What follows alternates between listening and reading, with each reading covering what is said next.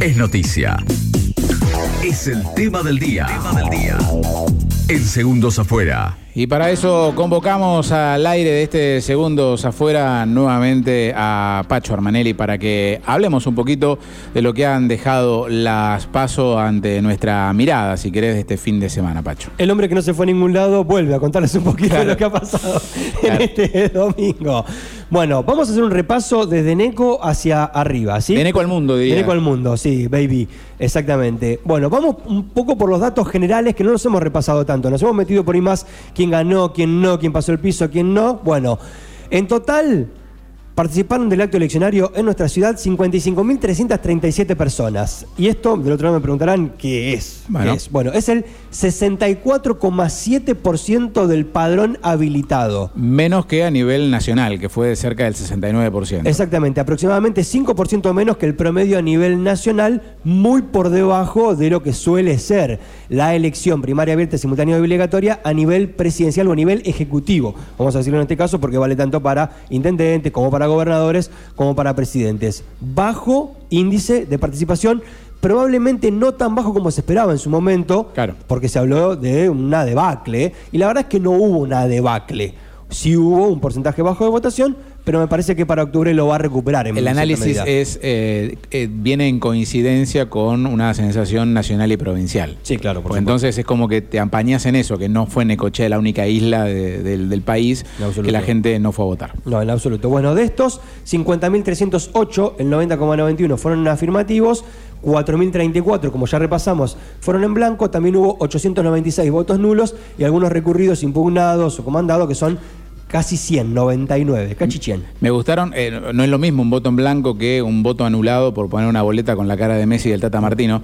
Fueron muy, muy lindas, muy lindas eh, las ocurrencias de mucha gente, así como fue en su momento la feta de jamón, ¿no? Digamos, pero hubo varios que se animaron a poner la Tini. ¿No? A, la gente de Office ahí en, en la boleta. Eh, Messi y el Kun Agüero fueron los más votados, seguramente. Pero bueno, ese era voto anulado, no Claro, voto en blanco. Completamente. Bueno, de mm, el 96,85% de las mesas escrutadas, esto es 246 sobre 254, que es lo que en este momento está informando el portal oficial de Claro. la Junta Nacional Electoral. Estamos remitiéndonos a los datos oficiales, ¿eh? elecciones.gov.ar, de ahí estamos extrayendo la información oficial, no hay nada más oficial que esto. Son las actas, digamos, lo que llega ahí a la Junta Electoral son las actas que presentaron cada uno de los presidentes de mesa una vez que cerraron las urnas. Después ahora esas urnas se van a volver a abrir si es necesario y se va a hacer un recuento para ver si lo que dice el acta está en la urna. Siempre me llama la atención por qué faltan entre 7 y 8 mesas en el dato oficial. Eso siempre me llama la atención. Y, En este caso concretamente faltan 8 mesas. Es nada, igual eh, nada va a cambiar. Pero siempre me llama la atención que al final, viste, como que siempre te dejan un 7, 8 mesas ahí Bueno, para que el- cada uno saque sus propias conclusiones. En elecciones anteriores esas mesas fueron importantes, esas siete u ocho. Han definido definieron muchas cosas. Sí, en sí, la claro. última elección fue muy importante. Ahora, eh, por cómo se dio todo,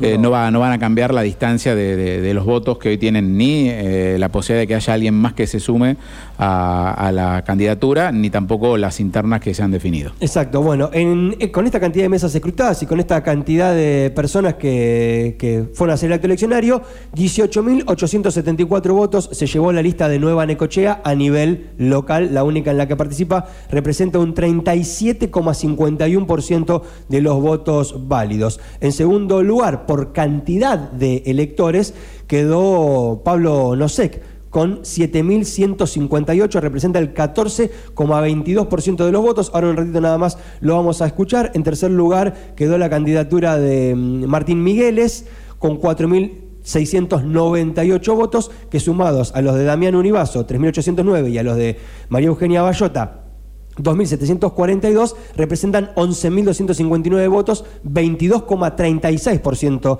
de los votos válidos en la segunda fuerza electoral. En cuanto a caudal de votos, hay que ver después si esto va todo detrás de Migueles, porque no necesariamente va a funcionar así. Ahí, ahí entran las negociaciones, acuerdo con este, acuerdo con el otro, quién se lleva mejor, quién se lleva peor. A nivel dirigencial, y después a nivel de la gente. O sea, no necesariamente que haya un acuerdo de dirigentes, quiere decir que la gente vaya a acompañar. Alguien que votó un vaso. suma igual, ¿eh? Suma, que, claro, Que salgan a hablar Bayota y Ibazo diciendo apoyo a la lista de Migueles, eh, suma mucho, ¿no? Bueno, Pero ayer, no por ejemplo, estuvieron Bullrich y Larreta, ¿no? En el Claro. búnker hablando los dos juntos, Grabois en el mismo cierre con masa suma, pero no quiere decir que automáticamente el 100% del caudal de votos que reunió ese candidato se traduzcan en votos para el que ganó la interna. En tercer lugar, por este mm, Fuerza política. por fuerza política, exactamente, quedó Unión por la Patria, que reunió 7.673 votos. O sea, los tres candidatos juntos de Unión por la Patria, Chelo Rivero, Mauro Velázquez y Daniel Yanqui López, reunieron apenas 500 votos más que Pablo Nosek solo a nivel local. Eso me parece que es un dato relevante. Y un dato es que, por ejemplo, Damián Univaso Mm. sacó, que quedó afuera en la interna, sacó casi 700 votos más que Marcelo Rivero, que ganó la interna de Unión por la Patria. Exactamente, y no va a participar. Sí, de hecho, si sacamos los votos en blanco, Damián Univaso fue el quinto candidato más votado. Es una elección bastante importante. Y después, quien también ingresó en la contienda de octubre es la agrupación comunal transformadora, que reunió casi un 8% de los votos con 3.971 sufragios positivos. Cinco candidatos entonces a nivel local para las elecciones de octubre. Repasamos, Arturo Rojas, Martín Migueles, eh, Rivero. Chelo Rivero, Pablo Nosek y Juan Pedro Arabarco. Esos son los cinco candidatos que se van a presentar en octubre. Me, bueno, me repito, ¿no? De lo que hoy charlaba, me sorprendió que a diferencia de otras ocasiones, no llegara al piso del 1.5%, lo que es el frente de izquierda y de los trabajadores, que esta vez fue dividido, pero contaban bajo un mismo porcentaje. Sí, sí, sí, reunieron 665 votos, con 45, 50 votos más les hubiese alcanzado, redondearon un 1,30% del caudal de votos, finalmente no va a ingresar la opción de la izquierda en las elecciones de octubre. Salvo que haya algún error muy grave en algún recuento, ¿no? Pero hoy con esta estadística están lejos. Con este dato que nosotros tenemos de la Junta Nacional Electoral, dato oficial a esta hora, no estaría ingresando. Lo que sí tenemos es la parte de la charla que mantuvimos hoy temprano en la mañana con Pablo Nosek, sin ningún lugar a dudas, la sorpresa de esta elección. A lo largo de los días tendremos otras entrevistas, probablemente Martín Migueles, Chelo Rivero, los que ganaron las internas en estos días, pero hoy nos pareció pertinente charlar con Pablo Nosek, que fue eh, la sorpresa, sin ningún lugar a dudas, de la elección local, y esto nos decía un poco acerca de, bueno, cómo se sintió él en el día de ayer en esta elección.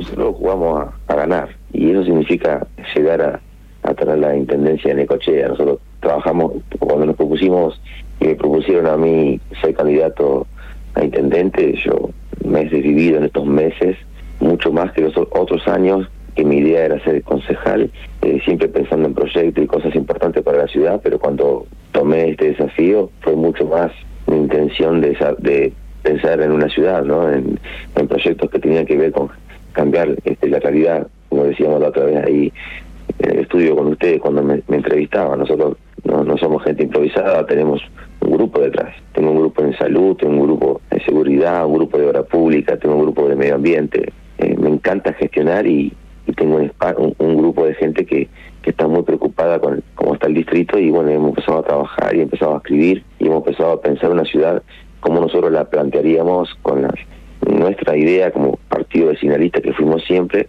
pero sumado a las ideas de Javier Milei. Así que nosotros vamos por la intendencia, nosotros creemos que somos una verdadera opción. Nunca tuve la posibilidad de mostrarme como una verdadera opción por una cuestión de recursos, nunca pude instalarme como candidato y me parece que hoy el necochense ya sabe quién es Pablo No sé. Y bueno, nosotros vamos por todo, vamos por, por una nueva política, como dijimos en el 2017, y vamos por este eslogan que, que lo decimos ahora, que por lo mismo de siempre, no vamos a poder hacer una ciudad diferente. Si queremos una ciudad diferente, no votemos lo mismo. Bueno, eso era parte de la charla que mantenemos hoy con Pablo Nosek, un poco para redondear lo que tiene que ver a nivel local. ¿A usted le queda alguna duda de No, Necochea? no, no, no, más, más que duda es simplemente analizar un poco lo que, lo que se viene, ¿no? Si querés, eh, al respecto. Y el análisis es que con este piso de 18.800 votos que, que ha logrado Arturo, uno cree que el que lo votó en estas pasos y que no jugó en las internas de otro partido, lo va a volver a Lo va a votar. volver a votar, sí.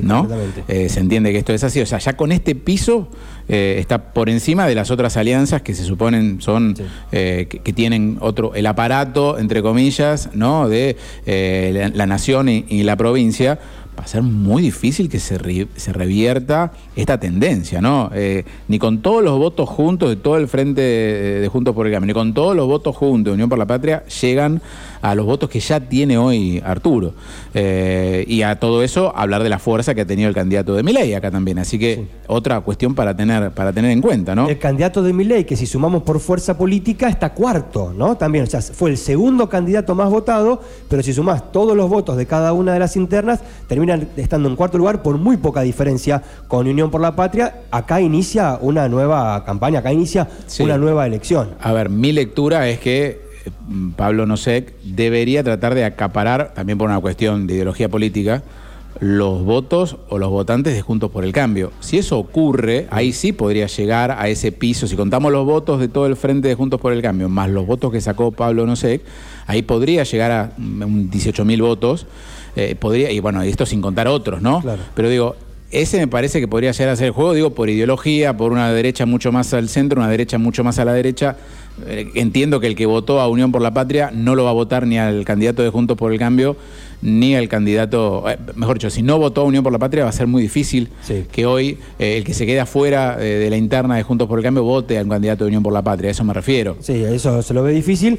Yo creo que más allá de la intención que manifiesta Pablo Nosek de ir por la intendencia, lo que se observa el día de hoy es una buena posibilidad de incluir concejales. Más de uno. Más de uno. Sí, te diría dos barra tres con un poco de crecimiento que tenga de las pasos a las generales, está cerca de un tercer concejal, lo cual sería realmente un batacazo a esta altura. Bueno, también es una lectura importante porque si bien damos, entre comillas, por hecho a lo que no debe pasar, ¿no? que la intendencia de, de Arturo va camino a la reelección con estos resultados, es un punto muy importante con cuántos concejales va a, cortar va a contar a partir de diciembre y cómo se confecciona eh, el cuerpo deliberativo y la cantidad de votos que tenga, eh, porque ganar, todos dicen sí, más seguro, pero hay que ver por qué cantidad de votos también es muy importante para el armado del Consejo, que suele definir bastantes cosas eh, en el día a día de Necochea. Yo para redondear te cuento lo que está sucediendo en la provincia de Buenos Aires. Cuatro candidatos va a haber en la elección de octubre. Axel Kisilov, que está garantizado. Carolina Píparo, que hizo una muy buena elección, casi 24% de los votos.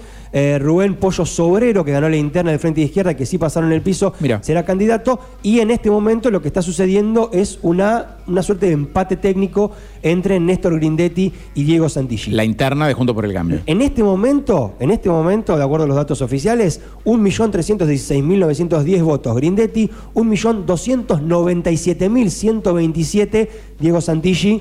Es un cierre de bandera verde. Claro, y que seguramente va a generar que, aunque quizás mm, esté el dato provisorio, va a obligar a la Junta Electoral a hacer un recuento, porque aquel que esté abajo va a pedir voto a voto, acta por acta, para, para pelear, porque es así, la suele pasar y va camino a eso, ¿no? Si por algún motivo se abren urnas después de estas pasos, va a ser por la interna de Juntos por el Cambio en la provincia de Buenos Aires. Eso es lo que en este momento está despertando mayor interés. El resto está todo como medio resuelto y se empieza a mover, pero esto hoy por hoy es lo que no termina de estar definido. Cuatro candidatos a gobernador eh, bonaerense y cinco candidatos a, a la presidencia. Exactamente. Sergio Massa, Javier Milei, Patricia Bullrich, eh, Schiaretti. y Millán Breckman. Exactamente. Se acota mucho la Es mucho lo que se acota de las pasos generales. ¿eh? Es otra elección. Es otra elección Bueno, y por supuesto que vamos a seguir analizando a partir de lo que ocurrió, pensando en la elección presidencial. Lo hemos hecho, ya hemos charlado y va a dar, por supuesto, como se dice, más tela para cortar en la gran cantidad de provincias que ganó Milei cuando eh, no logró sumar votos cuando hubo una candidatura a gobernador el candidato a gobernador de Miley perdió o quedó muy lejos y sin embargo Miley sacó más votos que ningún otro en determinadas provincias. Es Sorprende que la figura es él. Por eso. Eh, y hay muchas otras cuestiones para, para, analizar que será, por supuesto, con el correr de estos días, pero hoy por lo menos la pintura de cómo están los números a esta hora después de lo ocurrido ayer.